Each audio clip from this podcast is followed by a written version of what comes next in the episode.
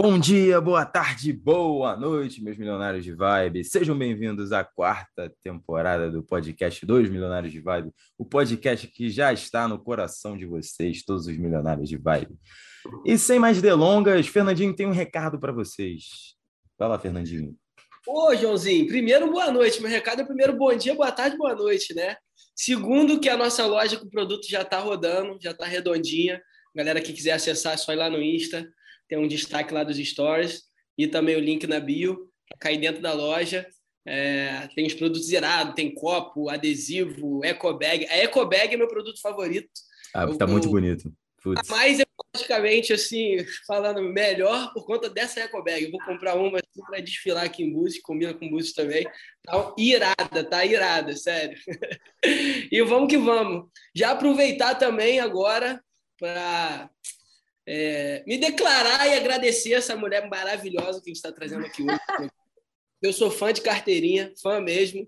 É, foi uma amiga assim que a vida me deu e a gente está tentando há um tempão trazer ela aqui para gravar, porque a vibe dessa mulher é incrível, a história de vida é incrível. Então eu aprendo com, com ela todos os dias. É, é uma pessoa de uma leveza assim que, irmão, é por isso que é a coisa que eu mais me identifico com essa mulher é a sua leveza, Paty. Então, muito obrigado por estar aqui, trocar essa ideia, aceitar o convite. Vamos que vamos, que tenho certeza que vai ser esperado. Bom dia, boa tarde, boa noite. Obrigada, milionários, pelo convite. É um prazer estar aqui nessa troca com vocês. Eu acho que Fê é um bom ponto. Eu acho que eu me identifico também como uma pessoa leve e a gente tem isso em comum e é algo que eu, eu de verdade procuro ser, sabe? É, eu acho que isso acaba juntando gente parecida, né? Que não tá muito afim de falar de problema, sacou? Yeah. Tá mais procurando pelo, pelo que é bom da vida, né? Então, tá obrigada, galera. Né, Milionário de vibe, né, cara? Milionário de vibe, não adianta. Não tem jeito. Né? pra juntar milionário de vibe. É de tipo assim, a gente a gente tenta ser algo ou a forma que a gente vê o mundo e acaba que a gente busca isso também nas nossas relações, sabe é? Tipo assim, a gente faz um filtro natural, sabe? De tipo, é, você tem que fazer esse filtro para você se cercar de pessoas que acreditam pelo menos com os mesmos valores que o seu. Claro que você vai ter pessoas diferentes, óbvio, né? E é bom, mas assim, esse filtro de ter coisas parecidas assim é importantíssimo, tá ligado? É, é. é né? Tipo, não, com é, certeza. É um, é um norte bom para a vida, né? Uma, assim, uma visão a priori muito saudável, assim, do tipo gratidão, né? Agora aqui eu queria que vocês contassem como é que vocês se conheceram da viagem para vocês de Fortaleza, para a galera ficar ligado como é que foi. Não, e para os nossos ouvintes também, é, a gente não conseguiu gravar antes com a parte só porque ela é uma atleta olímpica, né? Porque ela estava lá em Tóquio, estava lá nas Olimpíadas, então é um ponto bastante importante. E também começa aí, Paty, pô, muito obrigado aí, mais uma vez, por ter aceitado o nosso convite. E muito obrigado também por representar o nosso país da, da melhor forma. Você vestiu, vestiu a camisa da maneira certa, com leveza, muito importante, ainda mais num é. momento difícil que a gente tem vivido aí desde 2018. Foi. Então, você você representa? Foi, foi sim, obrigada. O jeito que Cara... eu conheci o Fê, nossa, vai lá para trás. É, o Fê chegou no, no, lugar onde eu treino como voluntário, né, Fê? Foi. Tava... Foi no retorno da tua volta ao mundo, não foi? Foi, exatamente. Logo depois de 2019, né? Foi. Não, 2020, 2020, no do Carnaval de 2020, um pouquinho antes da pandemia, né? Isso, perfeito, perfeito. É. Foi isso aí. E aí. Fez uma pergunta para dois distraídos, né? Tu lembra exatamente o momento assim que a gente, tipo, pá, eu e Paty, tudo bem? Prazer? Não, né? Cara, eu acho que só fluiu, Fê, só fluiu, assim, tipo, sei lá, você me viu viajando na minha, do, olhando para a árvore sorrindo, eu te vi, tipo, sorrindo para todo mundo e acho que deu liga, sei lá, deve ter sido isso, cara. É, foi, né? É, foi.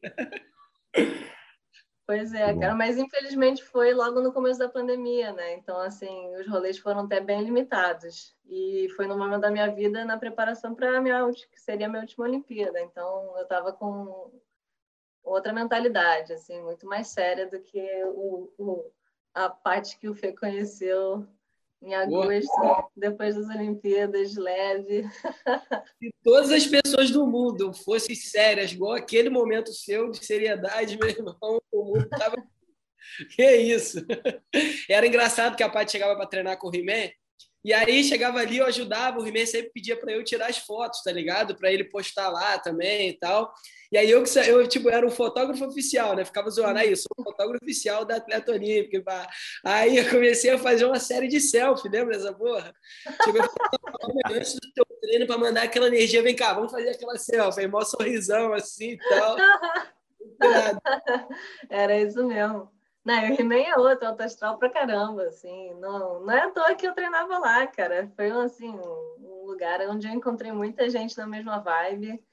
E, era, e volta tudo a questão de eu estar num momento muito sério. Então, estar tá cercada de um ambiente leve, sabe? Fez muita diferença, entendeu? Não, óbvio, né? Não, o ambiente por si só é um pouco pesado de atleta, né, Paty? De tá não, somado isso a, tipo, era o último semestre, é porque em 2020 seria o ano da Olimpíada e a gente não sabia que ia ser adiado, né? Caralho, verdade. Então era o último semestre de treino que eu tinha para a Olimpíada, mais a eclosão da pandemia, mais uma situação de país bem ruim, né? Exceção, é. enfim, problemas que a gente sabe. E você está cercado de pessoas assim com energia boa faz muita diferença, né? Porque a, a, minha rotina como atleta pode ser muito pesada, assim, muito cansativa. Às vezes não é nem um acúmulo de estresse, assim, não é tipo a mesma relação que talvez um presidente de uma empresa tenha, assim, de tipo desgaste, assim, mas é um, é um desgaste físico muito pesado que às vezes desenvolve, né, a gente está trocando essa ideia de que acaba virando uma lesão ou outra, então é um, é um, um estado de atenção e tensão em relação ao meu corpo, a, a, minha disciplina com o meu próprio corpo, de comer bem. Eu tenho uma rotinazinha de me alongar toda noite. Se eu não me alongo toda noite, eu vou acordar com, com alguma dor, seja no joelho, seja na coluna. É, então, você vai se moldando, assim, você vai se podando, sacou? É, e aí eu acho que você está num lugar leve faz né? É uma válvulazinha de escape. Você chegar do treino cansadão, às vezes o treino nem rendeu direito, você cruza com a galera, pô, felizona, tomando açaí, de boa, na beira da praia. Isso é muito bom. É muito detalhe. É muito detalhe, cara. É, é, bizarro. Tipo, hoje mesmo, cara, eu acordei, eu vim, vim para Búzios, peguei um ônibus seis da manhã no Rio, né? E aí, até botei curiosidade esses dias lá no, nos Milionários de Vibe, que antes das sete da manhã, por incrível que pareça, o meu humor não é 100%, tá ligado? É tipo, uhum. eu acordo, meu, demoro para acordar um pouco, sabe? E, cara, aí eu tava assim, dormindo ainda. Bom dia, irmão, tudo bem? O cara, o motorista do ônibus, né? Aí eu, pô, Fernando, poltrona 35. Aí ele foi na folhetinha assim, ele, pô, Fernando Rocha, nome de jogador, camisa 10. Caraca, moleque, bom dia, hein? Boa viagem e tal. Aí eu, Caraca, mano, deu um sorriso assim, tipo, me pegou super de surpresa. Eu, caraca, irmão, obrigado por ter me falado isso, tipo, bagulho só pra. Falei, caraca, já. Aí eu falei, pô, esse cara conseguiu mudar meu humor antes das sete da manhã. Brabo. Eu, falei, é, eu, chamo, eu chamo essas pessoas de anjinhos, cara. Às é. vezes eles aparecem, cara. Eu coleciono alguns também. Eu lembro de uma vez que eu tava indo pro treino, na época que eu morava no Rio, ainda ia de bicicleta pro clube treinar. E era uma época que eu tava sendo, tipo, altos rolês ali. Eu estava sendo muito assaltada no túnel de no túnel Rio Sul, sabe? Então eu, eu, chegava no treino muito tenso, assim. E aí eu devia estar com uma cara, um semblante assim pesado. E eu cruzei com um senhorzinho, assim, um senhorzinho super simples, de chinelinho, tipo, sei lá, na hora do almoço dele. E ele me viu assim e, e soltou assim rapidinho, porque eu passei por ele de bicicleta. Né? Ele falou assim: sorria, menina, que a vida é boa. E... Falou assim, do nada. Do nada. nada né? Isso tem, juro, isso deve ter uns sete anos. E eu lembro como se fosse ontem. Porque é um anjinho, assim. Dá um hum. lembretezinho, assim. Não, calma, vai dar certo. Ah, que irado. Isso que é bom estar atento, né? Tem que estar atento. É, são, as, são as pequenas coisas, né, que a gente sempre fala, né, ao longo dos nossos papos. Eu acho que é isso. São aqueles momentos. Se bobear, a Paty até lembra da fisionomia do velhinho, né, Paty? Sim, sim, era um trabalhadorzinho, assim. Ah, que legal. Cara, eu, eu tenho uma vez que é meio engraçado. Eu estava indo para uma festa, Aí eu cheguei no mercado, era tipo final do expediente, sabe? Eu era o último cliente do mercado. Aí eu peguei mais cerveja, aí eu tô no caixa, aí o cara me atendeu, né? Aí depois de me atender, ele falou assim: boa festa. Aí eu falei assim, putz. Eu falei, pô, obrigado. Aí eu falei pro um brother meu, eu falei assim, cara, o cara acabou de me dar boa festa. Eu sou o último cara para ele entender. Ele podia nem, ele não precisava nem dar boa noite, tá ligado? Ele prestou atenção que eu tava levando cerveja, que eu tava indo pra uma festa. Ele, boa festa. Meu, a festa foi uma das melhores festas. Por exemplo, tem um brotherzaço meu, o Aria, que até entrevistou, ele é austríaco. Foi uma festa uhum. na casa desse cara. O maluco é um brotherzaço meu hoje em dia. Tipo, a festa foi muito boa. O, o brother tá até no Rio agora. Pô, é vou tentar bom. encontrar ele hoje, cara. Acabou de me mandar mensagem me chamando pra Pedra do Sal. Mas é que eu moro na Taquara, irmão. Eu não sei se vai dar, mas vou tentar, vou tentar. A Pedra do Sal começa a ficar bom lá pra meia-noite, pô. Tem tempo é. pra caramba. É. Ah, lá é uma delícia. Vai sim. Agora, Paty, uma parada, né? Que as pessoas têm a ideia da vida de atleta a parte do glamour, né? A parte, ai, tá indo na Olimpíada, ai, tá, tá representando o Brasil, e pá, ver essa parte, ai, nossa, que coisa, que maravilha.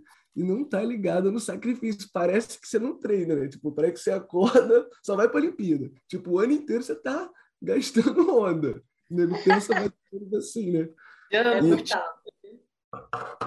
É não, essa, essa...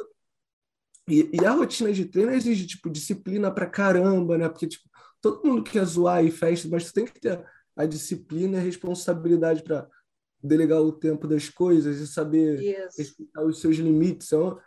É, é uma parada Não, que... é, uma, é uma organização. Ó, a minha vida, eu, eu organizo assim, tipo, eu corri quatro Olimpíadas, né? São de quatro em quatro anos. Então, eu organizo a minha vida a cada ciclo de quatro, assim. E é bom que eu, tipo, eu lembro quando eu me formei, não foi tipo, ah, eu me formei em 2015. Não, eu me formei no mesmo ano que eu corri o Pan-Americano. Ah, então foi 2015. Caraca, olha como é que. Olha isso, olha isso. É o que vai marcando a minha vida, assim.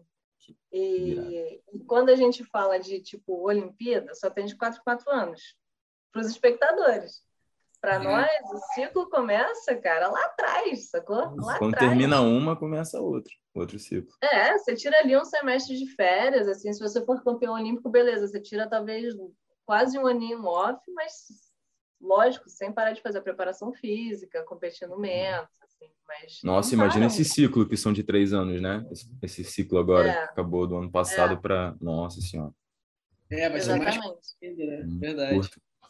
Exatamente. Ser atleta um equilíbrio de mental também, né? Porque tem todo o estresse de, de, pressão de competição e tal, e também físico, sabe? É uma parada muito, muito foda, muito foda. É, eu acho que o interessante de, da Olimpíada de Tóquio tem a ver com o que você estava falando, Rafa, que a gente viu alguns atletas exporem mesmo a questão da saúde mental, sabe? Teve aquela ginasta americana que falou que não ia competir. Exatamente. Teve o Medina agora, no caso da de Pipeline, que ele falou que não poderia por uma questão de saúde mental.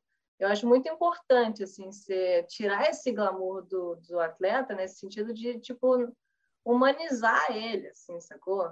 Não é um super-herói, sacou? Não é uma máquina de, de surfar, de fazer pirueta, de pelejar. É uma pessoa, cara, que tem um corpo, que sofre lesão, que tem uma mente, que está né, sujeita a tudo aquilo que atinge todo mundo, atinge a gente também. Então, eu achei muito legal, assim, ser, isso, isso ser desmistificado agora nessa Olimpíada, sabe? Eu acho que isso tem muito a ver também com, com as mídias sociais, né? As pessoas começam a acompanhar a vida dos atletas muito mais de perto, assim. O que, por um lado, pode até ser uma cobrança, assim. No meu caso, eu não sou, eu não tenho muito perfil de ser blogueira, assim. Então, tipo, acabaria me atrapalhando por questão de patrocínio e tal, mas quem é assim sofre ainda mais pressão desse público que acompanha de pertinho e a pessoa se sente ali pressionada por entregar e ao mesmo tempo que tem que ser um atleta top, tem que ser um blogueiro top. É, muita coisa, cara, é muita coisa. E aí eu acho que nessas horas a, a equipe que está contigo faz toda a diferença. O meu esporte é um esporte individual, né? Só que é individual porque, no final das contas, só eu que estou lá nada competindo, mas não é individual. Eu tenho o He-Man, que era o meu parceiro de treino, tenho o meu técnico, tenho o meu preparador físico, tenho o meu massoterapeuta, tenho o meu nutricionista, tenho a preparadora mental, tem toda a equipe que faz a, a logística. Ih, caiu aí, Fê, voltou. voltou. Então, Então, sacou? É, é... E essa galera te, te, dá muito apoio. Eu tenho uma relação muito legal com o meu massoterapeuta, por exemplo, de troca, sabe? Bem aberta, bem franca, assim. E, e essa, essa relação de confiança é muito importante de ter, porque a nossa vida pode ser muito solitária, sabe? A gente viaja muito, cara. A gente viaja muito, muito, muito. Então é fácil você perder assim, tipo, aquele vínculozinho de alguém que tem uma amizade mais firme, você vai acabar se aproximando da sua equipe. É, então é, é é punk, cara. Não é, é viajar muito, tipo, viajar muito para curtir, tá ligado? É meio é trabalho, né? Competir. Então, assim, você vai viajar para um lugar, tu não vai sair para uma festa naquele lugar, tu não vai sair talvez para turistar naquele lugar. Mas tu vai chegar, vai direto pro hotel, aí a meta em treino cedo, já te, um carro te leva para treinar, volta, se alimenta, dorme cedo, já tem que competir. Depois só tem que curtir um pouco, mas é pô, muito diferente do só Não, e outra, quando que a gente compete em um lugar maneiro, cara? É, né? Isso, né? Não, e fora as Agora, horas, talvez, que você enfrenta de voo, né, Paty? Todos os, todos os perrengues da viagem você passa e você não desfruta, né? É isso que é Não, Joãozinho, não é só o voo e o lugar longe pra caramba que eu vou. Eu vou carregando, tipo, uma prancha de 3 metros. Então... Isso tá que eu ia falar. Bagagem é um bagulho insano, Nossa, cara. Tá cara, eu viajo, olha só, as minhas roupas vão na minha mala de mão. Porque todo o resto que eu tenho que levar tem que ir com mala despachada. E se eu tiver que despachar minhas roupas, eu não consigo despachar o equipamento. Então é a maior função, cara. É a maior função. Às vezes tem que ir de container. E aí, para essa Olimpíada, eu tive um problema muito sério, porque por causa da, enfim, dos mercados que fecharam e a pandemia e o caos e tal, a fábrica não conseguiu entregar, ela não conseguiu produzir os equipamentos. Então, meu equipamento para a Olimpíada chegou uma semana antes, cara. Isso Caraca. somado também é tipo ao amadorismo da, da Confederação de Vela, que tá no esforço aí para se estruturar, mas ainda tropeça muito. Então, cara, é, você começa a esmiuçar, sacou? O que, que é a vida, assim. Então você teve Não, menos, menos é treino real, do que outros fora. competidores, ô, Paty? Menos tempo de treino Oi? do que. Você teve menos tempo de treino lá em loco, no Japão, do que outros competidores? Ou... Cara, não. Não. É, porque eu tenho, tipo, o equipamento que eu che... demorou para chegar, mas eu tinha o de treino, né? Ah, isso aqui. Mas eu tive muita dificuldade de ficar no Japão, cara. Eu não, eu não consegui me adaptar muito bem. Então, teve gente que ficou lá, tipo, dois meses, três meses treinando antes da Olimpíada, mas eu não, a comida foi meu calcanhar de Aquiles, cara. Porra, imagino. Porque eu até gosto, assim, tipo, a gente fica assim, ah, sushi, sashimi, Nada. hot. Não tem. Nada. Brasileiro não tem lá, né? Hot, cara. Hot. Hot. Cream cheese. Cream cheese. Deve ser uma, cara, deve ser uma crime para eles lá o negócio. Cara, mas dentro da, da parada, assim, não tem um, sei lá, o um chefe brasileiro que faz comida para os atletas e tal, não? Então, o rolê é o seguinte. É o que eu estava falando antes. Nossos ciclos são de quatro anos. Então, eu vou para o Japão treinar desde 2017. E a Olimpíada do Rio foi 2016, ou seja, no ano seguinte eu já estava no Japão treinando. E aí, quando a gente vai antes para treinar, não tem o mesmo esquema, sacou? Mesmo porque o, a própria equipe de logística do Brasil ainda está se entendendo ali, assim. Onde é que é o lugar bom para ficar, como é que faz, não sei o quê. E eu fui a primeira atleta brasileira aí, da vela, né? E a uhum. vela, no caso do, da Olimpíada do Japão, estava correndo em outra cidade. A gente estava em Enoshima, não era Tóquio. Se fosse Tóquio, eu teria muito mais acesso à comida né, que a gente está mais acostumado. Então. Mas não, era uma cidadezinha. Assim. Cidadezinha. E que até é tipo uma região metropolitana de Tóquio, mas é diferente, é muito diferente. E aí, quando a gente vai assim no começo para né, ainda descobrir o que, que a gente está fazendo lá, aí é punk, porque a gente fica em um hotel que às vezes não é um hotel muito bom, a gente vai meio que errando e acertando, assim, para é. chegar no ano da Olimpíada, assim, vamos torcer que com tudo certo. E aí na Olimpíada o Brasil fechou um hotel para gente e eles contrataram também o chefe e a cozinha. Então a gente tinha acesso à cozinha do hotel e tinha dois chefes brasileiros que cozinhavam para gente, a Maíra e o Sol. E foi muito legal, porque eles ficaram super meus amigos, então foi muito bom também, tipo, ter alguém com quem conversar que não ficasse sempre falando de vela, vela, vela, vela, vela. Você já tá de saco cheio, você quer falar sobre, sei lá, cara, a vida. Não, Vamos até mudar de assunto, então. Vamos até mudar. Não! Não, vamos contar a história agora. Aqui, eu tava. Você tava falando do túnel lá do Rio Sul, que você foi muito assaltada ali e tal. Não teve uma história que tu atropelou lá? Ou... Conta Eu lembro disso. Teve, cara, teve. Foi nessa leva aí, Fê. Foi nessa leva. Essa cara. onda aí. Cara, isso deve ter sido, cara, ali em 2000 2013, talvez, por aí, tem tempo isso. E eu ia de bike pro treino.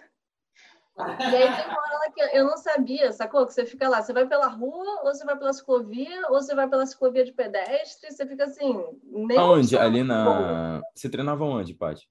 Eu treino na Urca, eu treinava na Urca. Ah, na Urca. Na Urca, tá. Aí aquele túnel que é de Copacabana para Saquei, Botafogo, sacou? Saquei, Rio Sul. saquei, saquei. E, cara, eu já tinha, eu, tinha- eu tentava ir pela, pelos pedestres, eu tinha sido assaltada. Aí eu tentava ir pelos carros, era muito perigoso. Aí eu tentava ir pela ciclovia e tinha gente em situação de rua dormindo ali no túnel. Cara, nenhuma opção era boa. E aí eu tinha sido é- assaltada, furtada, tentavam pegar as coisas de mim quando eu ia passando. Até o dia que eu, que eu botei na minha cabeça que não ia mais me assaltar. É isso. não vou mais me assaltar. E aí eu tava lá, já preparada, não sei o que, eu ia de capacetinho, né? Aí eu fui pela ciclovia, que dava para ir mais rápido. Aí eu botei a cabeça assim para dentro da ciclovia, não tinha ninguém. Eu falei, beleza, então eu vou, vou chutar aqui. Cara, baixei capacetinho, baixei assim e fui. Rápido, rápido, rápido. Quando eu olhei para frente, pum, pulou alguém assim, lá do outro lado. Eu só vi a silhueta. Falei, ah, não acredito, cara. Lá vou eu ser assaltada de novo, cara. Eu falei, não, Meteu não, na não vou ser cabecita. assaltada. Não, Não, mas você hoje não. Não vou. Hoje não. Aí eu comecei a assobiar, assobiar, gritar e, tipo, acelerando. E a pessoa lá do outro lado meio que pulando de uma parede para outra, assim, sabe? Essa louca. Cara, e não é que eu dei no cara. Deu no capacete assim? Eu fui chegando junto e ele meio que tava do meu lado, assim. Eu falei, não, beleza, ele vai ficar ali, eu vou passar então do lado dele. Aí quando eu ia passar, ele pulou em mim. Tipo, pulou na minha frente, assim. Eu falei, ah, ele vai me assaltar. Aí tava mal intencionado. Aí eu, tipo, bum, abaixei a cabecinha, capacete e tal. Cara, deu uma cambalhota no túnel. Eu caí assim, tipo uma barata, sabe? Com a perninha pra cima, assim. A bicicleta foi para um lado, a, a mochila foi pro outro e o homem. Quando eu fui ver, cara, era um trabalhadorzinho, assim, indo pro expediente, sacou? Hum. Cara, eu me senti muito mal, cara. Caramba. Ele olhou assim, tipo, eu não sabia se ele pedia desculpa, se ele me xingava. Ele ficou assim, Eu não entendeu nada. Ele cheio de. Ei, cara, essa Caraca. bicicleta. lá. essa louca. Eu vou Cara, embora. Que isso, cara. Mas eu até consigo entender a parte, cara, porque ela já tava vindo nessa maré e o cara pulou na tua frente, pô. Se ele ficasse Quando no ele em mim, eu cantinho, falei, ah, é agora, é agora. se ele ficasse no cantinho de onda, Não, ela já saiu de casa determinada não ser assaltada. Ela não podia arriscar, vai que. Imagina pois é, cara. não né, tu vê o quanto que ela realmente é atleta, Rafa, entendeu? Mas, eu uma coisa é importante falar. Você saiu de casa e falou, eu não vou ser assaltada. E você não foi assaltada mesmo. E, ó, Custa Tá que custar. foi alcançado, tá ligado? Você ficou bem? Tua bike ficou bem também? Cara, eu fiquei muito suja, né? Porque o túnel é nojento. Né, o nojentíssimo. E eu não tinha me ligado que o túnel é nojento. Fiquei cheia de fuligem, assim. Ah. E o, e o moço se machucou. Eu fiquei com dó dele. Ele, ele meio, quando eu olhei pra ele, ele tava tipo com a mão na canela, assim. Aí eu fiquei com dó. Não, e olha como era sinistro. Aí eu fui pro treino. Nessa época eu estudava de tarde, então eu tava treinando de manhã. E aí, quando eu voltei, devia ser, sei lá, tipo, meio-dia, assim. Então eu passei pelo mesmo túnel, só que no sentido de Copacabana. Cara, tinha gota de sangue no chão. Do outro lado do túnel. Não tinha sido do meu acidente. Calma, não tinha sido do meu acidente. Caralho. Tipo, sacou? Do outro lado. É eu falei, bizarro. caraca, que lugar bizarro, cara. Eu fiquei muito escaldada, muito escaldada. É. Aí eu comecei de carro, aí me assaltaram de carro. Eu falei, não. Nossa, Paty. Não, infelizmente tem isso, né, no Rio, cara. Infelizmente. Não, Ainda mais ali é naquela regiãozinha ali, mano. Foi uma época ruim, cara, mas agora tá bem melhor. É, não, tá Bom, melhor. não sei, tá eu também tô morando em Búzios, o que, que eu tô falando? É, Mas não, não, mas Não, mas tá melhor. Tá melhor. é Antigamente era é a mais fé bizarro. que vai dar certo. Tá melhor. Tá melhor, tá melhor. Não, especialmente esses anos aí, cara, pré-Copa, tava, tava uma merda ali, 2012, Não. 13, Exatamente. tava bem complicado mesmo. Por isso que eu Era falo, quem sobrevive ao Rio de Janeiro, brother, qualquer lugar pode botar em Hiroshima que dá, tá tranquilo. Total, cara. Total. Mas eu gostava de treinar no Rio também. Era ali na Baía de Guanabara. E é, é muito bonito velejar Uma lá, delícia, né? né? Ali- Delícia treinar ali, né? Você tá no pé do, no pé do Pão de Açúcar. Aí tem o Cristo, Olha. assim, muito perto. É muito lindo. Pra mim, ali é a vista mais bonita do Rio, cara. A mureta É. ali, né? A Mureta, é, É, exatamente. Pô, É muito bonito mesmo, ali, essa Botafogo, ele é... Botafogo é roubado. Cara, é que a praia de Botafogo não é... Acaba que É, não a praia- é uma praia, né? A praia é feia. Porque A se água é muito for, suja, cara. né? aquilo ali não ia dar, meu. Aquilo ali é bizarramente lindo. Aquilo ali não tem como. Se ali for cristalina, meu irmão, ia ser. Não, ainda bem que não é, mano. Ia ser, ia ser exagero também, né? Ia ser exagero. Mas um dia já foi, pô. Se pá, um dia já foi. É, talvez. É. Eu já peguei, na real, eu já peguei a água da Baía de Guanabara cristalina de ver fundo. Mas é muito raro, assim, é uma combinação da maré com, sei lá, um tempo que chove pouco. É, dá um fenômeno nela que ela fica É. limpa. Mas do Tipo, outro lado também tem o fenômeno da sujeira. Eu já vi aquela água lá, eles chamam aquela maré vermelha, né? A maré vermelha que solta uma alga, assim, nojento. Mas fala que quando dá o fenômeno da água limpa, ainda assim aquela praia não pode ser utilizada, ela não é saudável. Pô, mas eu acho que qualquer dia se deixar ficar parecendo que tá saudável, eu entro lá, é bonito demais, cara. Só aparecer já tá ótimo, né? É, a gente é bem abençoado lá no Rio. A galera se discute muito de tipo você, de você é, não mudar a natureza, respeitar, enfim, tudo isso. Mas a parte do aterro não, não é, tipo, aquilo ali é tudo construído, né? É aterrado. Você, tipo assim, cara, a Baía de Guanabara ia até a Avenida Brasil, mano. A parada é alucinante, assim. A- você passa na Fiocruz, uma vez eu fui visitar a Fiocruz, tem foto, assim, de dentro da Fiocruz. Não, a Baía de Guanabara era, tipo, na Coladinho. Fiocruz, sabe? Já tem, sei lá, quilômetros, tá ligado? E, meu irmão, É o que mesmo. Tem ali aquele aterro, porra, o cara que projetou aquilo ali, tá de parabéns. Você passa de carro, cara, já é insano. Dá um rolê de bike ali, tu sai É tipo, de insano. Copa e vai indo.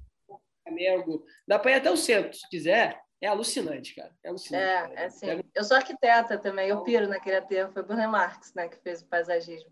Só que você olha para a história do aterro, tem uma tem tem um ladozinho meio feio, porque eles construíram um aterro destruindo o Morro do Castelo, se não me engano, que era uma era uma comunidade.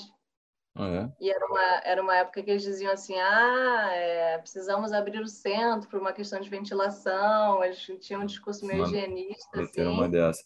E aí derrubaram a comunidade e aterraram e fizeram aquele parque. E E valorizou aí os prédios. a galera da comunidade que moveu para a Cidade de Deus, É, para Maré também. pois é. Mas são É. essas coisas, né, da evolução da cidade, que a gente está falando ali do centro, você olha assim, tipo, agora que a gente está falando da Pedra do Sal e tal.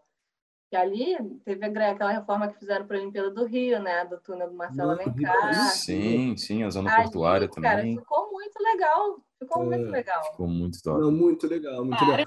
Nada. O centro do Rio, o centro do Rio ficou um espetáculo, brother. Eu achei Cara, a ali- zona portuária não era nada, né, gente? Ali o Museu do Amanhã, aquilo ali não era nada, mano. Não tinha nada ali, cara. Não, irmão, tu passava embaixo da perimetral, que isso? Parecia o fim do mundo o lugar. É, não, era muito feio mesmo. Parecia. Sério, não, e lembra quando tiraram a perimetral, que o nego falava, mó idiotice, isso aí é mó idiotice, a perimetral é mó importante. E, Mano, que perimetral, meu, perimetral vivia engarrafado. Tu pega aquele túnel, não tem engarrafamento nunca.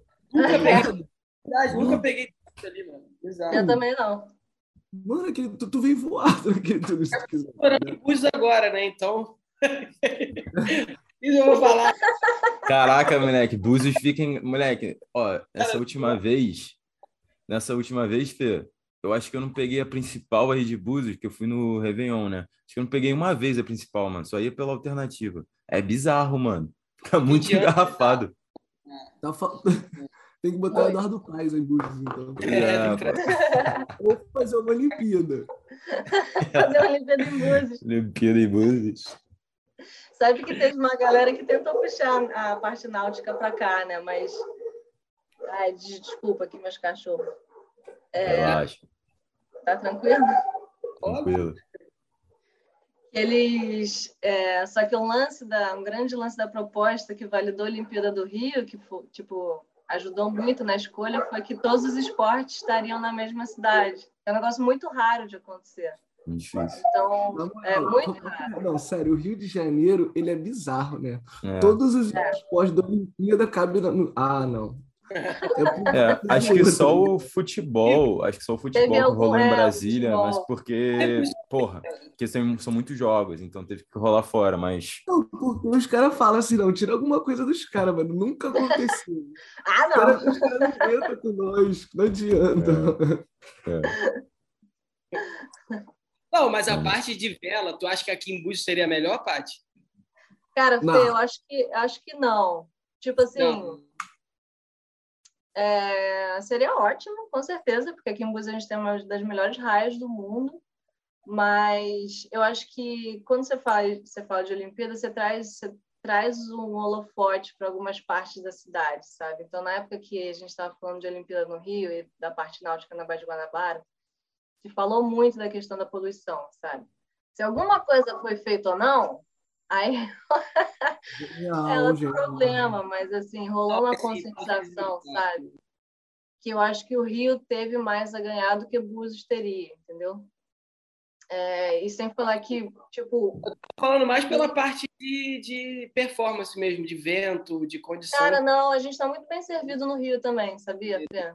É muito bom. Assim, é lógico que na Olimpíada geralmente costuma, costuma acontecer ali é, nos meses de julho, por ali, né?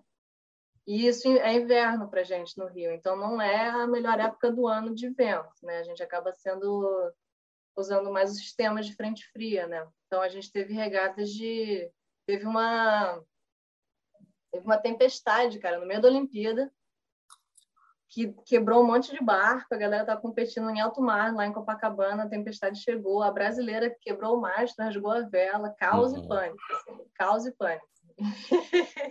Caraca. Esses, esses sudoestes bravos que entram. E foi o dia que eu tava, era o meu dia de descanso pela, pela, pelo calendário lá. Mas, sacou? Tem, tem essas coisas no Rio, assim. É, então, tipo, teve dias maravilhosos, cara. A galera gostou muito. A galera gostava muito de treinar no Rio todos os gringos, assim, tipo, tá, a água era suja, beleza, a cidade é meio bagunçada. Cara, eles ama se amarravam. Né? E sabe o que, que era? O que, que eles se amarravam mais? Porque a galera treinava na Urca, na, na Marina da Glória e tal, então a maioria se hospedava ali pelo Flamengo, pela Glória. E a noitada era na, Ur na, na, na Lapa, né? Na Lapa. Aí se amarravam, né? Cara, eles piravam, piravam com a Lapa. Tem uma parada que eu ia te perguntar, Paty sem querer te comprometer, sem querer, né? Se quiser responder. Mas se comprometendo. A parte de o Parque Olímpico, quando tem, né? A parte da Olimpíada, é uma putaria? Acontece umas putaria boa, assim, tipo, a galera, os atletas, assim, quando. Ah, claro que deve ter uns atletas que só vai para zoar, com certeza. O cara lá de El Salvador, de não sei o que, não tem chance nenhuma. Se eu sou o cara, meu irmão, eu tenho que ter consciência disso. Eu não vou como ganhar nada, já tem que ir consciente, entendeu? Chegar e falar, eu tenho que ganhar de alguma forma. de ouro lá na, na, no esporte, mas quem aproveitou melhor essa Olimpíada, essa medalha vai ser minha. Eu devia pensar dessa forma. Tá mas, assim, então, com certeza. Que papinho, hein? Não, o Phelps, o Phelps ia saber que o Fernando foi o campeão da Olimpíada, tá ligado? Precisa falar, não. O campeão é o Fernando. Cara, porque a Olimpíada é uma oportunidade que chega à vida das pessoas de um jeito muito diferente, sacou? Você pega. Eu gostei dessa frase que você resumiu. É uma oportunidade que chega para alguém. É, porque você pega assim, tipo, geralmente você vê a galera, a galera de, de Cuba, por exemplo. Os caras não conseguem sair do país. Só que é uma potência olímpica, Cuba. Uhum. Então, muitas vezes, os atletas vão para a Olimpíada e fogem. Não voltam, sacou? Caralho. Então, é, então, para diferentes países e pessoas, é, uma, é, sacou? É muito louco, ah, assim. É uma vibe então, para cada um. a né? galera que você fala, assim, que vai para zoar, porque é uma oportunidade maravilhosa para fazer uma viagem internacional. Muitas das pessoas nunca viajaram para fora, nunca sequer saíram da própria cidade, sacou? Então, rola, assim, tipo, Não. Uma energia do tipo, caraca, que insano, sacou? Nas Olimpíadas do Rio não deve ter voltado nenhum cubano, meu irmão. Os caras perderam. Vieram de Cuba, vieram pro Rio. Com certeza, tá maluco. Cara, então, assim, só que Fê, isso é um. Tipo, essa pergunta é muito válida, sacou? Porque isso é tão verdade, a parte da farra, que quando a gente termina a Olimpíada, a gente não pode ficar. Porque eles sabem que se esses atletas que já terminaram de competir ficarem, vão bagunçar geral. Assim. Então, assim que a gente termina a competição, a gente vai embora. Tipo, Até a Olimpíada tá rolando, a Olimpíada tá rolando tal, e a gente volta para casa. Ah, é, verdade. Vai lá aterrorizando. Pode ir pau, os caras tão certos, né? Pelo, pra garantir que os outros consigam competir, porque se Não pode ficar. Deixar solto. Uhum. Então, Faz sentido. Fernando, tu, tu tem que ir pra final, Fernando. Não vai ter Não, é... Com certeza. A final não precisa nem ganhar. Ah, já tem um incentivo para ir à final. Exatamente. Mas é muito, tipo, a única Olimpíada eu corri é Pequim, é Londres, Rio e Tóquio. E a única Olimpíada que eu tive a oportunidade de. Para Tóquio eu fui também, mas diferente. Para Tóquio não, para Pequim. Para Pequim eu fui na cerimônia de abertura, que foi muito mágico. Foi muito, foi muito mágico, cara. Que é, é, muito raro eles liberarem a gente de ir, porque como a gente fica, costuma ficar em outra cidade, é uma, é uma viagem cansativa para quem tem que competir logo na sequência, né? Só que a parte da vela começava bem depois, então deixaram a gente ir. E a, cara, a cerimônia de abertura não é, é juro, ela é de outro mundo, cara. E para né? entrar, né? eu não sei se vocês lembram da Olimpíada de, de Pequim direito, 2008, a gente era, sei lá, 18 anos por aí. Eles fizeram, eles, eles tinham uma estratégia assim de tipo se mostrar, se apresentar ao mundo, sacou? Como nova uhum. potência. Então eles contrataram tipo altos arquitetos super renomados para fazer os estádios. Tinha aquele ninho de pássaro, tinha aquele aquela aquele estádio da natação que era meio umas bolhas assim. Não, Nossa, foi muito, foi irado, foi irado. O, as arenas eram incríveis. Incríveis, incríveis. E a, e a cerimônia de abertura foi no ninho de pássaro. E para entrar na, na arena, lá no estádio, a gente passa por um túnel e aí sai, sai dentro, né? Cara, quando a, a, o time do Brasil entrou no túnel e a galera começou a puxar Eu Sou Brasileiro com muito orgulho, Não. meu Deus do céu, acho Arrepiar. que eu me desidratei de tanto chorar. Cara, que legal. E aquele troço fazia um eco, assim, essa coisa. Você já estava no embalo de, tipo, tá correndo, representando o Brasil, todo mundo vestido igual, sacou? Uma bandeirão, aquele clima. E galera gritando, e o túnel e o eco. E aí, quando a gente saiu, cara, eu tava assim, tipo, adrenalina mil, tipo, ah! cara, um silêncio no estádio. Porque os chineses, eles têm uma relação muito diferente com, com, com esportes que a gente. Eles não, eles, não, eles não gritam, eles não torcem, eles ficam assim, tipo, em pé, batendo palmas. Yeah. É o jeito que eles têm de homenagear. Então a gente estava esperando assim, tipo, a torcida fazendo rola, sacou? e a galera tava em pé, assim, tipo. No máximo aqueles bastões que eles ficam. Não, mas a parada da cultura é muito louca, né, cara? Assim, isso, é, isso é fantástico. Eu acho que é uma das paradas mais fantásticas do mundo, porque na cabeça deles, ele olhando para o brasileiro, sei lá, torcendo, por exemplo, deve ser uma loucura. E pra gente, você fica imaginando, como é que o cara vai num jogo de futebol, como é que o cara tá torcendo e fica não consegue gritar, expressar, tá ligado? Sei lá, Sim. torcer As mesmo. As emoções são muito contidas, assim, é muito...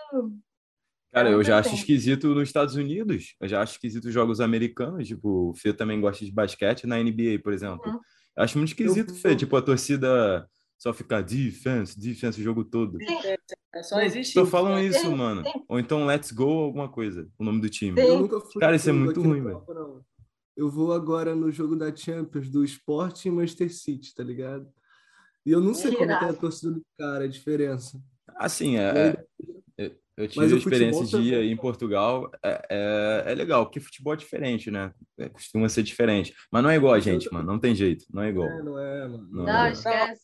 Eu ia falar, o futebol é um pouco, essa distância é um pouco menor. Menor. Acho que o futebol, você pega assim, a maioria dos países tem essa, essa coisa de cantar, de. Sim, acho que sim, tocar mais o coração das pessoas. É. Mas o que eu estava falando aqui na Olimpíada de Londres, que a gente estava falando desse rolê de, de da, da, bagunça, né?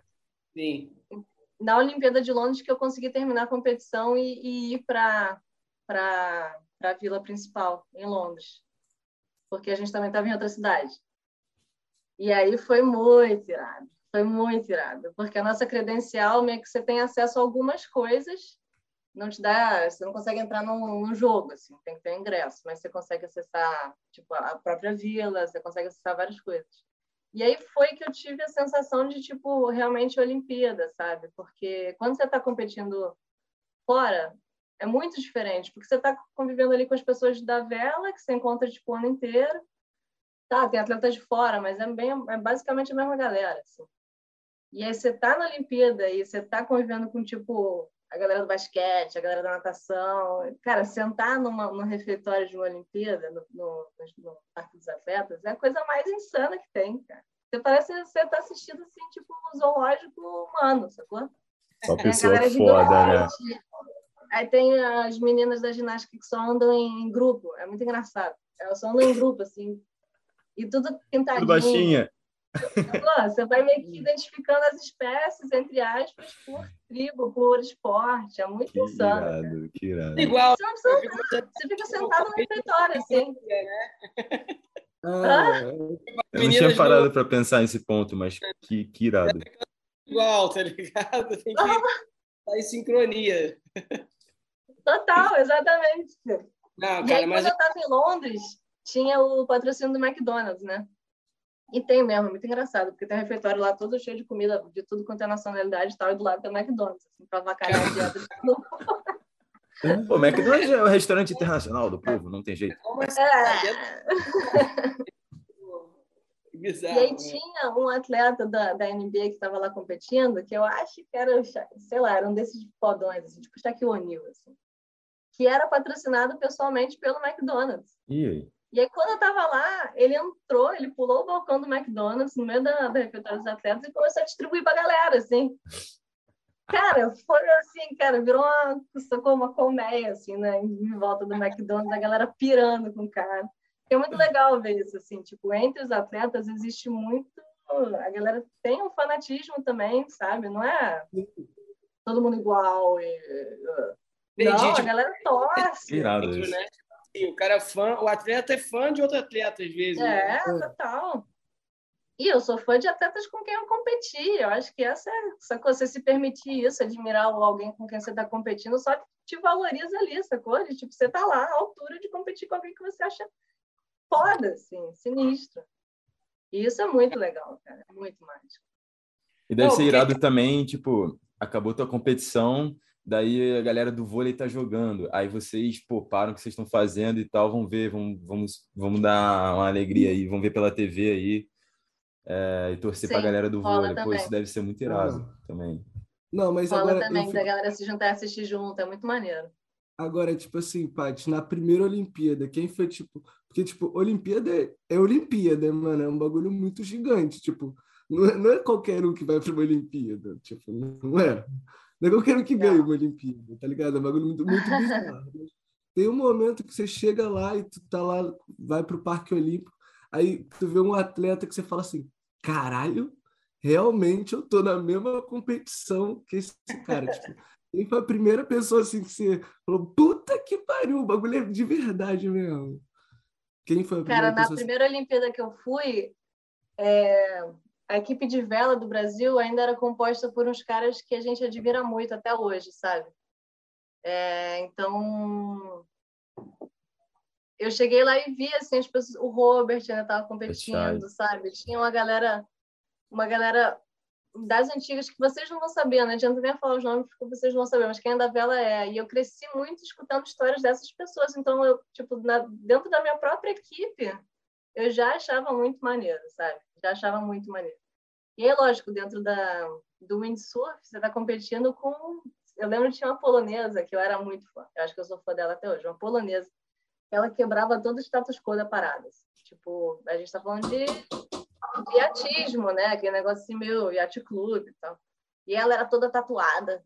E ela era, assim, tipo, completamente fluida em relação a quem ela queria pegar, quem ela não queria pegar. Ela era, assim, tipo, sacou? Ela entrava com o pé na porta, ela andava totalmente desarrumada, ela tinha o cabelo roxo. E ela representava tudo, sacou? Tudo o oposto, assim, e eu achava ela o máximo. e ela já era, ela era um pouco mais velha que eu, mas ela era super foda, assim, tanto que ela foi medalha de bronze nessa Olimpíada. E foi muito irado competir com ela, assim. E é engraçado porque como eu era eu tinha 18 anos e nessa época eu, eu corria um pouco do circuito mundial, mas não muito ainda, porque eu ainda estava estudando. Então, a galera às vezes tem isso que é meio ruim, né? Você chega lá e você não é um dos favoritos, a galera que é dos favoritos meio que não te dá muita moral, assim, eles não respeitam muito. Só que a Olimpíada de, de Pequim era vento fraco. E ah. eu era muito leve naquela época. Então, volta e meia, eu tava lá na frente, sacou? Ah, e aí aconteceu uma situação onde eu me vi, na vela tem um negócio que a gente chama de protesto, né? Quando tem algum tipo de colisão, assim, é, a gente se reúne e leva essa situação para um júri depois da regata para decidir quem é que tinha, quem que estava certo, quem que estava errado. Né? Tem um livro de regra que rege isso aí tudo, mas às vezes as pessoas, sei lá, dá ruim. E eu me vi num sanduíche entre duas fodonas e eu tava lá, tipo, numa, numa situação de, de júri, que é super tenso, é super tenso. 18 anos de Porque idade. Se você, se você perde, você tá fora da regata, sacou? É, e eu tava lá, tipo. Está aí, tá errada, você. Tá sai fora, da... tá fora. Ah, caralho. Caraca. É. Então eu tava lá entre uma menina que depois foi campeã olímpica, a Marina, da Espanha, e a Alessandra, que era italiana, que já tinha três medalhas. E eu com 18 anos. Lá no meio daquele, daquela. Cara, foi foda. Então tem umas coisas assim muito doidas que você se vê assim no, na sua pequenez, assim, perto de uma galera que você admira muito. Só que você tá lá de igual. E a maioria.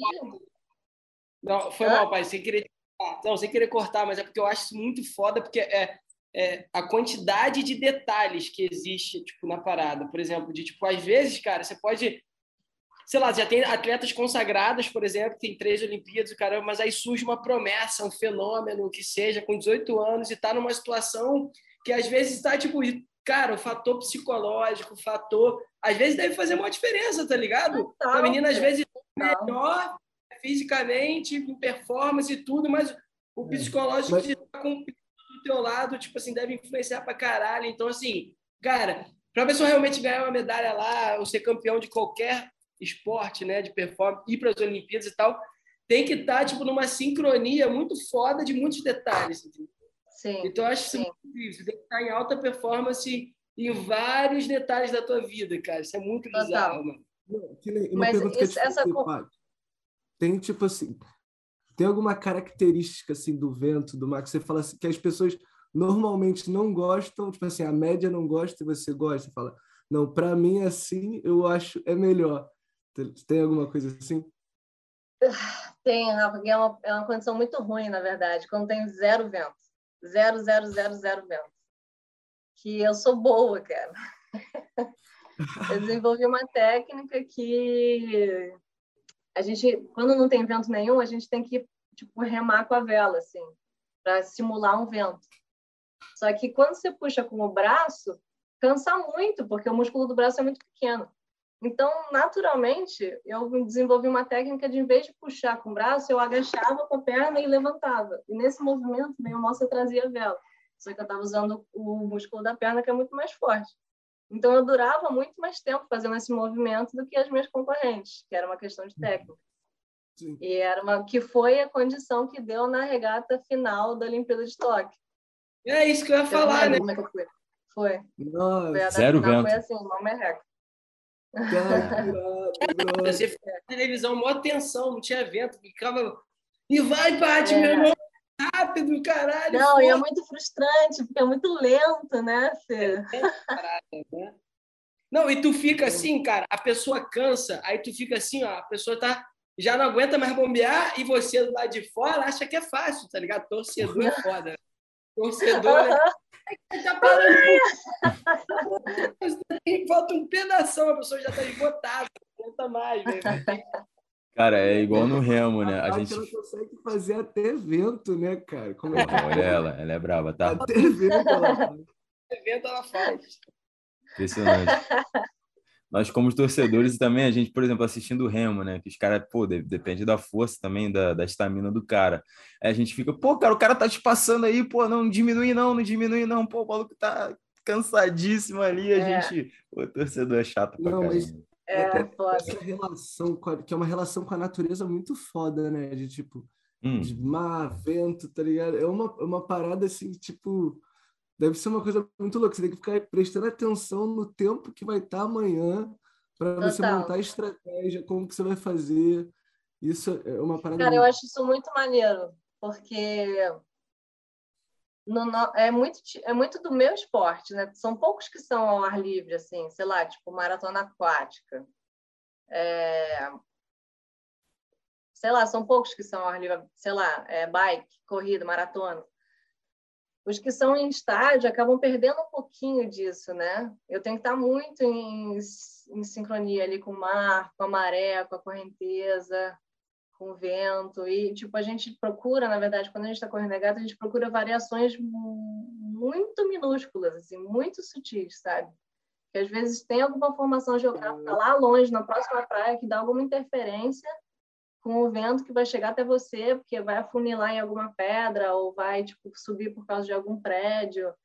É toda uma leitura assim que você tem que procurar o desenho que o vento faz, sendo que o vento você não enxerga o vento, né? Você tem que procurar tá. onde é que você consegue enxergar o vento, né? No tipo de no tipo de marcação que ele faz na água, que a gente chama de carneirinho, né? O tipo de carneirinho que ele faz, sacou? O tipo de nuvem que está desenhada no céu. É um monte de coisa, cara. E além disso, como isso é muito importante na equipe de vela, a gente costuma ter um, um meteorologista também. Caraca. É. Não, e, e, e é bizarro, o Rafa, tá falando essas paradas, é porque tem umas coisas que parecem até história de pescador, tá ligado? Tipo assim, de, negócio de analisar tempo, de ver nuvem, ver, ah, não sei o que, a cor da água, apareceu um peixe ali, quer dizer alguma coisa. Caraca, é nuvem é bizarro. É, não, aí é bizarro, mas aqui em Búzios, mano, tem um morro de São João, tá ligado? Que ali na Baía de Manguinhos, a gente viu o morro de São João lá do outro lado, que é do lado de Rio das Ostras. E aí, uma vez, o Rimé falando assim para mim, aí, amanhã vai ventar pra caralho, vai ser porradeira amanhã, prepara e tal. falei, mas por quê? Tá vendo aquele morro ali? Quando, aqui, quando tem uma nuvem exatamente na no topo do morro e só existe a nuvem na, no topo do morro, vai ventar muito de seguinte. Eu, ah? Meteu essa, que papinho, hein? Que, que cientista isso para dizer que, meu irmão, dia seguinte, não conseguia ficar na praia de tanto vento, tá ligado? Nossa. E aí, a partir desse dia, cara, eu comecei a perceber essa porra e sempre que existe a porra da nuvem em cima do Morro São João, no dia seguinte venta pra caralho. Aí tu fala assim, cara, como? Que, que, que fenômeno é esse? Não existe, tá ligado, mano? É tu sai doido, aqui, cara. o pescador tá de manhã, e aí?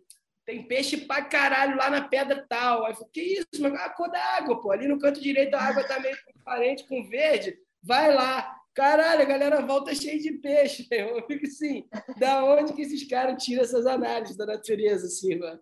De bobeira, de bobeira. Caralho. É bem Mas, assim, claro que tem, tem as zoeiras, né? Os caras ficam, Tá vendo aquela, aquela pomba branca ali? Ó, se ela pegar o milho que tá no chão, amanhã, amanhã vai dar peixe, né? Tipo assim, ah lá, lá, lá, comeu, vai, vai dar peixe. Tipo, aquele ali passando, ó, se ele pousar lá no telhado daquela casa, é porque amanhã vai estar tá, tá tempo bom. Tipo, muito bom, é cara. bem assim, cara. Eu tenho uma história boa, Fê, que você me fez lembrar, cara. Mais uma. Qual, qual? É, lá na Olimpíada do Rio, vocês imaginam, a gente está falando assim de da montanha que fica a 15 quilômetros que interfere no vento. Imagina a Baía de Guanabara, né? que é fechadinha. Do lado tem o Rio, do lado tem o Niterói, atrás tem a ponte, tem né, o fundo da Bahia. Cara, e do, tipo, na entrada tem o Pão de Açúcar e o outro morro do outro lado, o Morro do Morcego. E ainda, entre os dois tem uma laje, sacou? Ela é toda feita para dar interferência no vento. E além disso, a gente foi regata, depois que entrou essa tempestade que eu contei para vocês, o vento se estabilizou na direção oeste, cara, que é um vento que não existe. O Fê, o Fê que é velejador sabe que o vento oeste é um vento que não bate na costa do Brasil. Só que era o que tinha, e a previsão pelos próximos dias era ser vento oeste, e é isso. E o vento oeste na Baía de Guanabara, ele passa por cima da terra do Flamengo e vai em direção a Niterói. Ou seja, ele passa pelo Corcovado, ele passa pelo Flamengo inteiro, com aqueles prédios enormes, passa pelo centro, ele chega na Baía de Guanabara, assim, caos, terror e pânico. E aí, teve regata nesse dia, e é isso. E a gente tinha que ficar costurando uma rajada aqui, outra rajada ali, que vinha torta, e aí, sacou? Era uma loucura a regata. E aí, nesse dia, eu costurei direitinho as regatas e eu estava muito na frente na regata, ganhando assim disparado. E aí eu cheguei, cara, três minutos antes da, da segunda, que na, em regata de barco uhum. é muita coisa, é muita coisa uma regata nossa dura meia hora. Eu cheguei com três minutos na frente da segunda. Então, assim. Então é, é bizarro, é muita coisa. E aí, quando eu cheguei, eu não acreditei. Sacou? Foi, cara, ou eu errei o percurso, ou eu larguei escapar, queimei a largada. Peguei o atalho. Nessa noia. Eu já tava nessa noia. Eu falei, não, queimei a largada, certo. Só que não tem o que fazer, você não pode voltar. Aí eu falei, é, foda-se, agora eu tenho que chegar até o final. E aí, quando eu cruzei a linha de chegada, eles costumam apitar, só que não é uma regra. E eles não apitaram.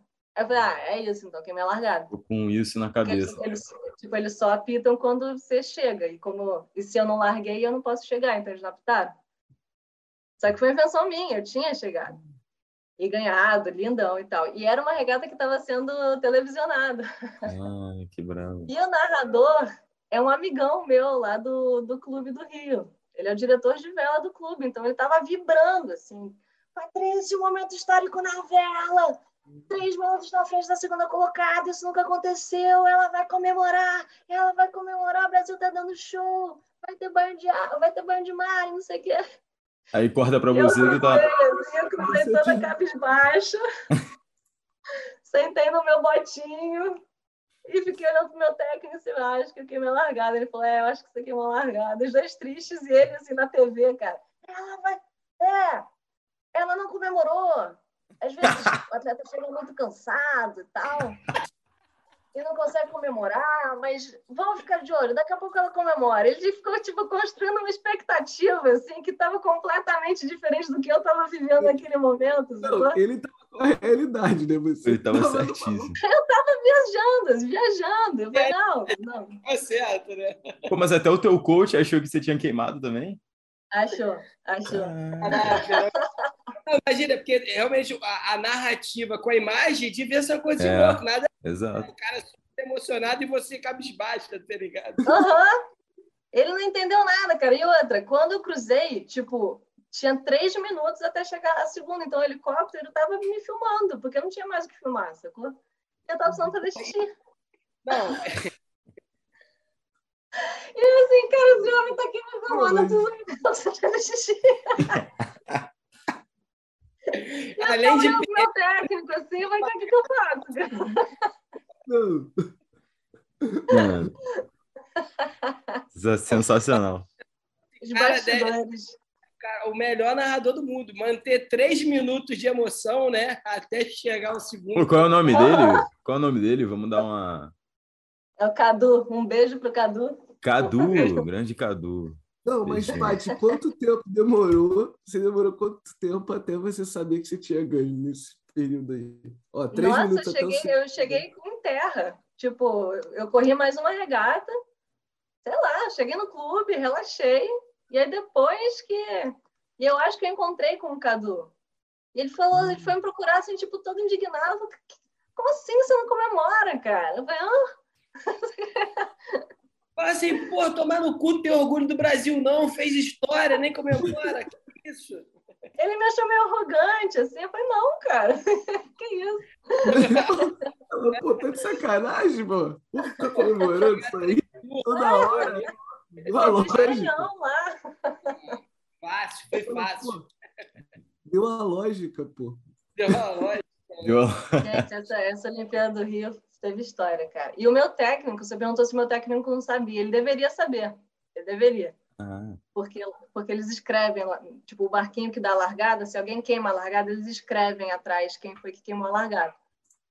Só que ele, ele era tão ansioso com o negócio da, da Olimpíada, de estar lá e tal, que ele, ele não conseguia, ele ficava assim, ele não conseguia, ele ficava em outro planeta.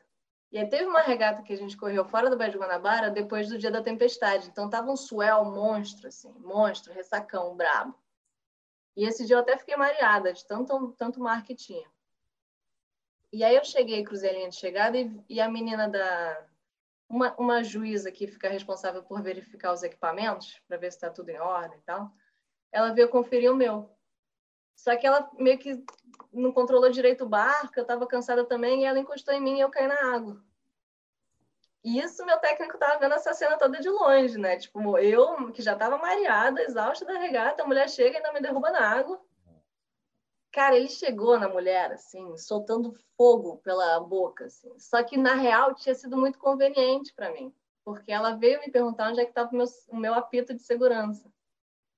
E quando ela me derrubou na água, eu botei a mão onde eu deixo o meu apito e eu vi que ele não estava lá, que ele tinha caído. Em algum momento do dia ele caiu. E eu virei para ela e falei assim: Ó, você me derrubou na água, eu perdi meu apito. Eu meti essa, sacou?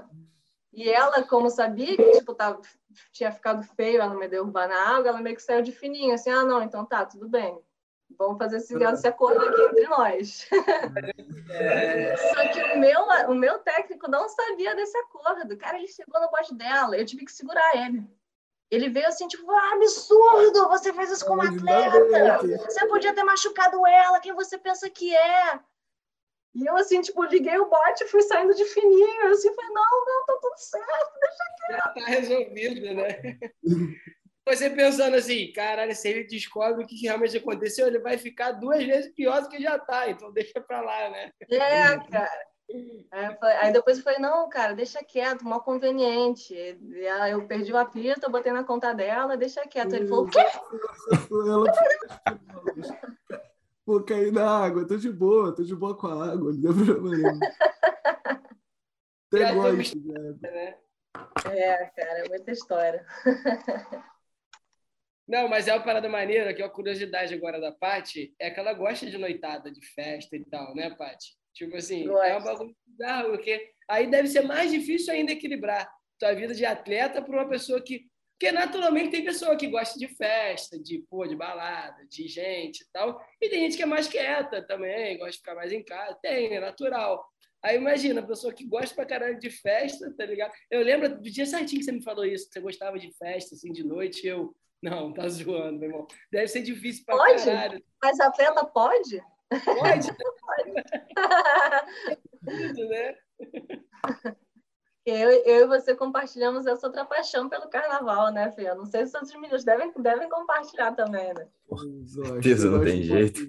Gosto, gosto muito. Festa, eu, eu, festa é comigo. Falou. Essa... É, só não sou atleta, só não fui atleta por esse, por esse motivo, né, Rafa? Tipo assim, porque eu gosto muito de festa. Não, não... De carnaval, não tem jeito. Nossa. Não tá disposto a abrir mão. A minha sorte é que eu comecei a sair pro carnaval meio tarde na minha vida, senão talvez teria atrapalhado mais. Pode Pô, aquela pergunta que é sempre a primeira que a gente não fez, você treina desde quantos anos, Vela? Cara, eu comecei a velejar com 12, 13, mais ou menos, e a minha primeira competição foi com 15. Caraca, com 18, né? três anos depois, tu já foi para a Olimpíada. Não, foi, foi o Mundial. Ah, tá. E aí, cinco anos depois, né, com 18, eu fui para a Olimpíada. Nossa. E é curioso isso também, porque eu não gostava de velejar, de jeito nenhum. Só que eu tenho uma irmã mais velha, que é tipo um ano e pouquinho mais velha que eu. E ela era fissurada, se amarrava. E aí minha mãe meio que me largava lá no clube e falava, olha, você vai ficar aí. Você se vira. eu não vou levar você para um canto e seu irmão para outro, não tenho tempo. E aí eu ficava lá, meio quietinha, assim, vendo minha irmã tal. E eu tive um professor muito legal, Gustavo, que foi o cara que nos ensinou a velejar. E ele era a pessoa mais apaixonada pelo que ele faz do mundo, assim, sabe? E ele me pegou com 13 anos, ele olhou na minha cara, assim, e falou, você vai ser campeão mundial.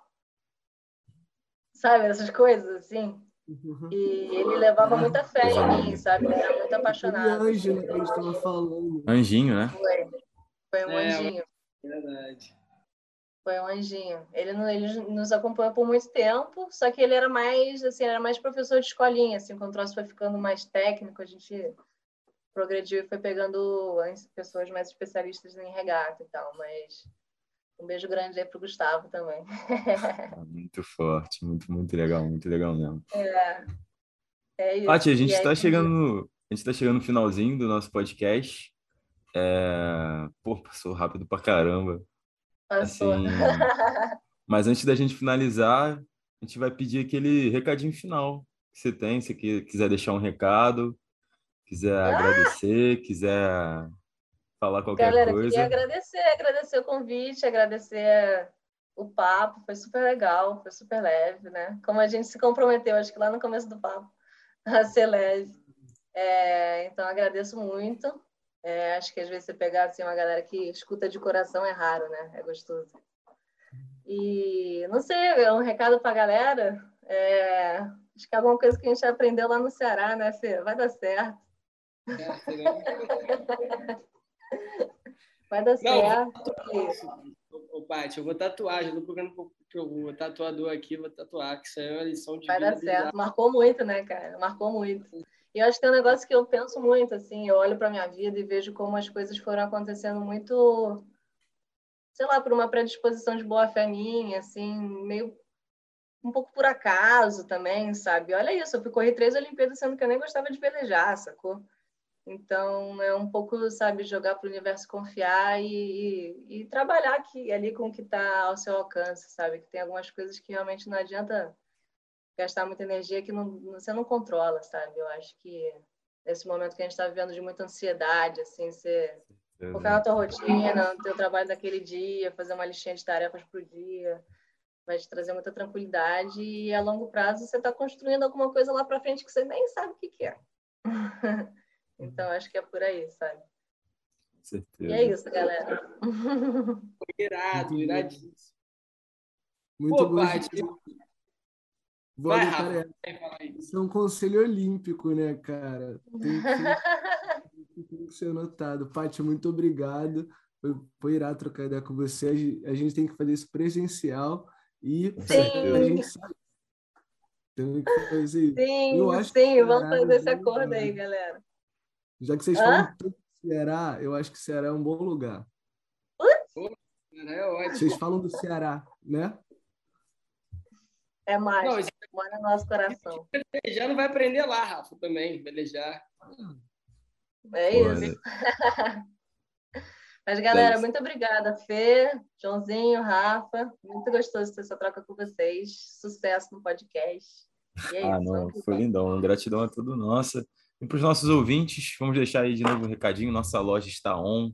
Muito obrigado por chegar até aqui, desse papo lindão com a Pati. É, vamos aí incentivar também os esportes olímpicos do nosso Brasil, esses atletas incríveis, história incrível como da Pati. Então é isso aí, galera. Fernandinho, quer dizer alguma coisa? Pô, quero, Josinho. Quero dizer sim. Quero agradecer a Pati, especial.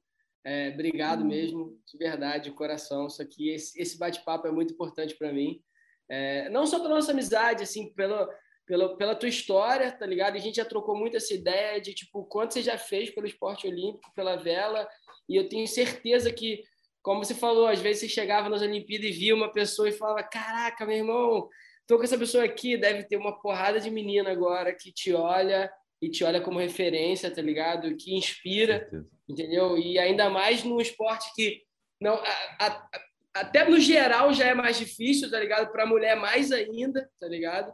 Então, ter essa referência, sabe qual é todo o seu esforço de vida que você fez, todos os ciclos que você passou, toda a sua disciplina, você pode ter certeza que inspirou muita gente, assim.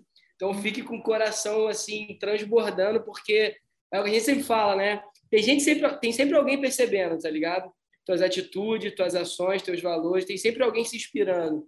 E você pode ter certeza que tem uma porrada de meninas aí vindo na nova geração e isso me deixa feliz porque é o ciclo girando, é a vida acontecendo, é. pessoas se inspirando. Então, obrigado, gratidão por isso também. Tá bom? Então, ah, que fala bonita. Obrigada, Fê. Foda. Vamos que vamos. É isso, meus ouvintes. Com essa, esse monólogo incrível de Fernandinho, a gente termina mais um podcast. Muito obrigado, meus ouvintes, por mais uma lição de vida. Essa temporada está sendo muito gostosa, que a gente está trazendo mesmo os milionários de vibe para trazer cada episódio e está muito é, gostoso isso, está muito, muito legal mesmo. Então, meus ouvintes, vejo vocês na próxima semana. Aquele beijinho. Tchau, tchau.